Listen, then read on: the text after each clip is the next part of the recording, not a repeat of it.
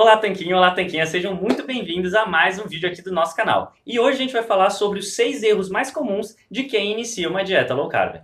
Já deixa o seu like aqui nesse vídeo se você se interessa pelo assunto e se inscreve no nosso canal também se você ainda não fez isso. A gente tem uma dica e uma receita todas as semanas, segundas e quintas, para você. Agora que você já curtiu, você curtiu, né? Curtiu, né?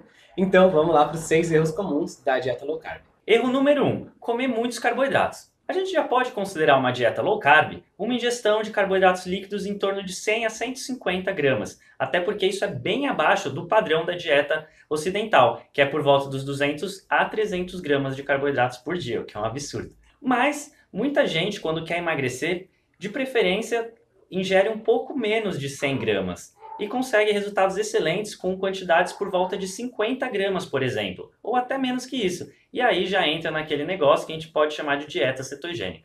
Na verdade, se você ingerir esses poucos carboidratos, 50 gramas e tal, se a sua principal fonte de carboidratos forem vegetais de baixo amido, igual salada, legumes, folhas verdes, berinjela, abobrinha, abóbora, etc, etc, etc, você não precisa nem ficar contando esse, quantos carboidratos você come ou não, porque já é difícil você extrapolar uma quantidade muito grande de carboidratos se eles forem a sua principal fonte. Isso é, não precisa pesar sua salada.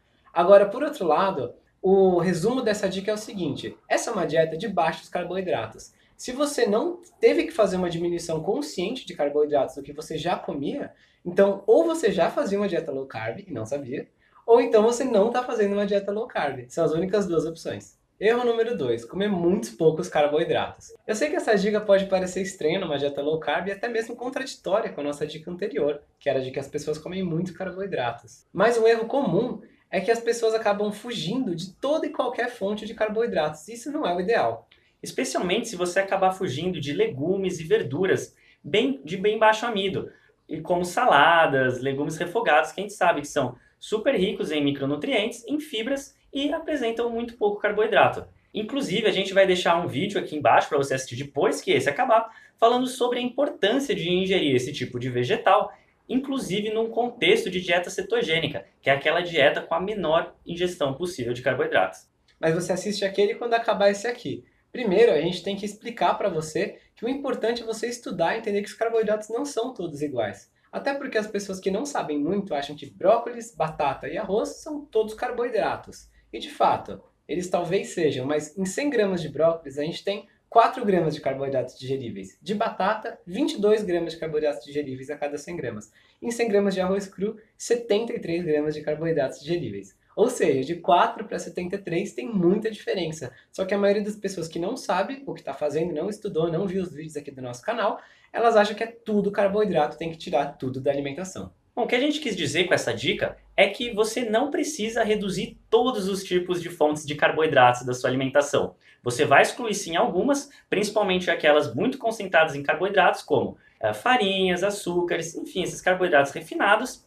É, também vai excluir os grãos, como o arroz, que o Guilherme falou, o trigo, a aveia, são concentrados em carboidratos mas deve manter fontes boas de carboidratos, aquelas com bem poucos carboidratos, bastante fibras e micronutrientes, como os vegetais de baixo amido, como o brócolis que o Guilherme falou. Inclusive, a gente vai deixar um presente para você aqui na descrição, para você clicar nesse link depois que acabar esse vídeo, que é uma tabela inteira com a quantidade de carboidratos, fibras dos principais alimentos, para você ter certeza daqueles que você pode incluir na sua dieta e daqueles que é melhor você excluir. Erro número 3: comer pouca gordura. As pessoas na dieta ocidental padrão acabam tendo as suas calorias vindas, a maior parte delas, dos carboidratos, cerca de 70, 75% dessas calorias. Já numa dieta low carb, essa fonte principal de energia acaba mudando para as gorduras. Isso é, se você vai tirar grande parte da sua fonte principal de energia, que no caso da dieta ocidental padrão são os carboidratos, você tem que colocar outra fonte de energia no lugar, que no caso são as gorduras. Muita gente está acostumada a ter medo da gordura e passa a fazer uma dieta low carb. Então ela tira as gorduras, tira os carboidratos, isso não é bom para ela. Você precisa ter uma quantidade razoável de gorduras na sua alimentação, porque é dessas gorduras que você vai tirar energia. Se você não tiver gorduras ou tiver gorduras em quantidade insuficiente, você provavelmente vai ter efeitos indesejados, como baixa energia, dor de cabeça, fome o tempo todo, e isso pode inclusive te levar a uma recaída e isso vai ser muito pior para você, pode até gerar sentimentos de culpa. Ou seja, se você não comer gorduras suficientes de boas fontes, você pode acabar desistindo da dieta, ela não vai dar certo para você. E é importante dizer nesse ponto que as gorduras não são todas iguais. Isso é, de maneira resumidíssima, a gente tem três tipos principais de gorduras. Tem as gorduras saturadas, que muita gente por muito tempo teve medo delas, mas agora a gente sabe que elas não são negativas. Elas podem inclusive ajudar a proteger o coração por ajudar a elevar o colesterol bom, o HDL. Tem as gorduras monoinsaturadas, todo mundo já sabe que faz bem faz tempo, como é o caso do abacate, do azeite de oliva, das macadâmias, por exemplo. As gorduras saturadas eu não falei, mas estão presentes no óleo de coco ou nas carnes animais. E tem as gorduras poliinsaturadas. Dentre elas, a gente tem que tomar alguns cuidados. Se as gorduras poliinsaturadas, por exemplo, ômega 3, todo mundo sabe que faz bem, está presente nos peixes. E tem gorduras que são do tipo ômega 6 e estão presentes, por exemplo, em óleos vegetais que são pró-inflamatórios, que são muito negativos para a sua saúde, como por exemplo margarinas e óleo de canola, de milho, de girassol. Esses aí não são bons para ser consumidos numa dieta low carb. E que não deveriam ser consumidos em nenhum tipo de dieta, diga-se de passagem. Além dessas gorduras, também as gorduras trans, todo mundo sabe que faz mal e também devem ser evitadas por qualquer pessoa. O que a gente quis dizer nesse ponto é que como você vai estar retirando os carboidratos da sua alimentação, retirando não, diminuindo bem a ingestão de carboidratos, você vai precisar de outra fonte de energia, que nesse caso são as gorduras. Só que você precisa ingerir quantidades suficientes de gorduras de boas fontes de gorduras, evitando as gorduras poliinsaturadas ômega 6 e as gorduras trans e preferindo aquela que é a gordura natural dos alimentos, como por exemplo a gordura presente nos ovos, presente nas carnes e até mesmo presente em alguns vegetais, como no abacate e na oliva, que faz o azeite de oliva. Erro número 4, comer muita gordura. Aí acontece o seguinte, a pessoinha começa a dieta low carb, começa a se informar e descobre que a gordura natural dos alimentos não faz mal para ela e pode até fazer bem. Aí ela pensa, quanto mais, melhor. E não é bem assim. A gordura também tem calorias e como tudo em excesso, se você adicionar gordura inconsequentemente em tudo, o resultado final não vai ser bom. Aí, por exemplo, a pessoa descobre o Bulletproof Coffee, que é o café com manteiga, óleo de coco. A gente até mostra como a gente faz o nosso num outro vídeo, que tem aqui na descrição também. No final do vídeo você pode ver. E ela acha super gostoso, super bom.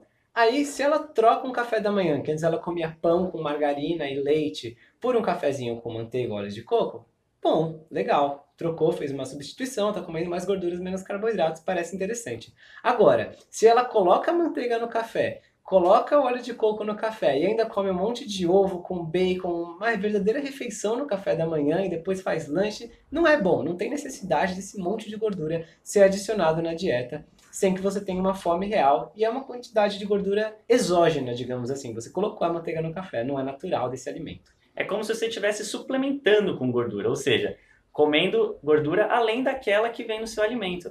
Muitas vezes as pessoas estão numa dieta low carb, até têm bons resultados e de repente começam a parar de ter resultados ou até ganham um pouquinho de peso.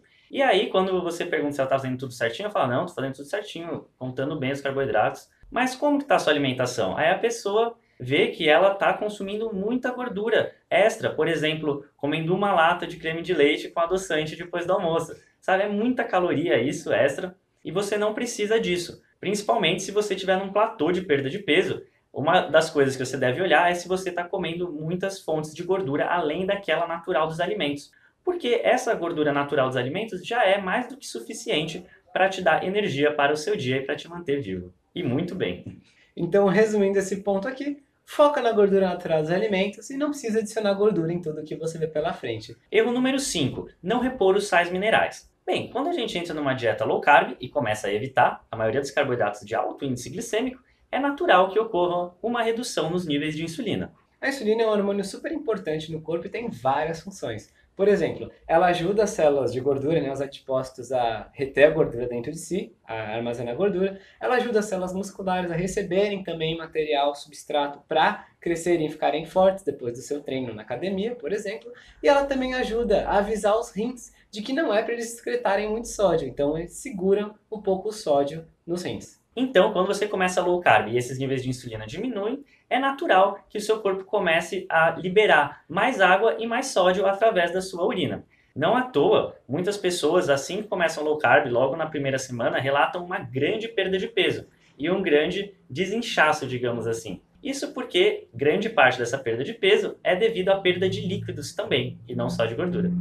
Mas a questão é que você acaba eliminando água e também os sais minerais. Só que a maioria das pessoas repõe apenas água, isso é, elas ficam com sede e bebem água. E pode acabar acontecendo delas não reporem o sódio na quantidade suficiente, sendo que o sódio é muito importante. Se você não consumir sódio suficiente, não consumir sais minerais na quantidade adequada, você pode ter alguns sintomas bem chatinhos, vai parecer até que você está com uma gripe. Pode ter tontura, cansaço, dor de cabeça e até mesmo intestino preso. Uma maneira simples de atenuar ou até mesmo eliminar esses sintomas chatos da transição para uma dieta low carb é simplesmente adicionar mais sal à sua comida.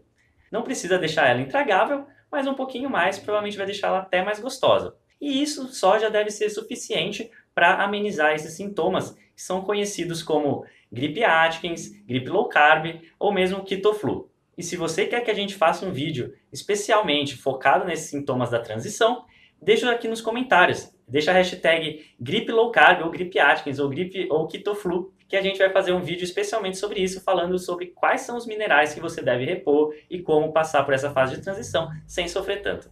Então, resumindo, durante a transição para low carb, você acaba eliminando excesso de água e de sais minerais. A maioria das pessoas repõe só água, acaba faltando sais minerais. Um jeito simples de consertar os efeitos ruins vindos disso é colocar um pouquinho de sal a mais na comida.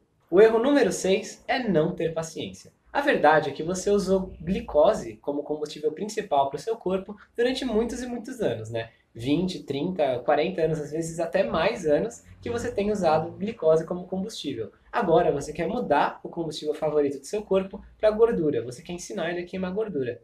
E tudo bem, só que ele vai precisar de algumas semanas para se adaptar. Seu corpo vai se adaptar, você vai viver super bem queimando gordura, ou seja, utilizando gordura como principal fonte de energia. A gripe low carb que a gente falou são sintomas que ocorrem só durante os primeiros dias. Cerca de 2 a 6 dias você já não tem mais esses sintomas. Agora, para o seu corpo estar realmente adaptado a queimar gordura como fonte primária de energia, leva um pouquinho mais de tempo, cerca de 2 a 6 semanas. Então, é importante que você tenha paciência e que não saia da dieta logo nas primeiras semanas. Mantenha mais tempo, espera seu corpo se adaptar. Você fez dieta base de açúcar a sua vida toda, por que você não pode esperar um, dois, três meses para o seu corpo se adaptar a esse novo estilo de vida que vai te deixar muito mais saudável e feliz? Pode ter certeza que você vai se sentir muito melhor depois que acabar esse período de adaptação, essas duas a seis semanas, e possivelmente até melhor do que você se sentia antes de começar a dieta. Pelo menos essa é a nossa experiência pessoal e a de milhares e milhares de leitores e de inscritos no canal. Aliás, se você não é inscrito, aproveite e se inscreve agora. Clica no botão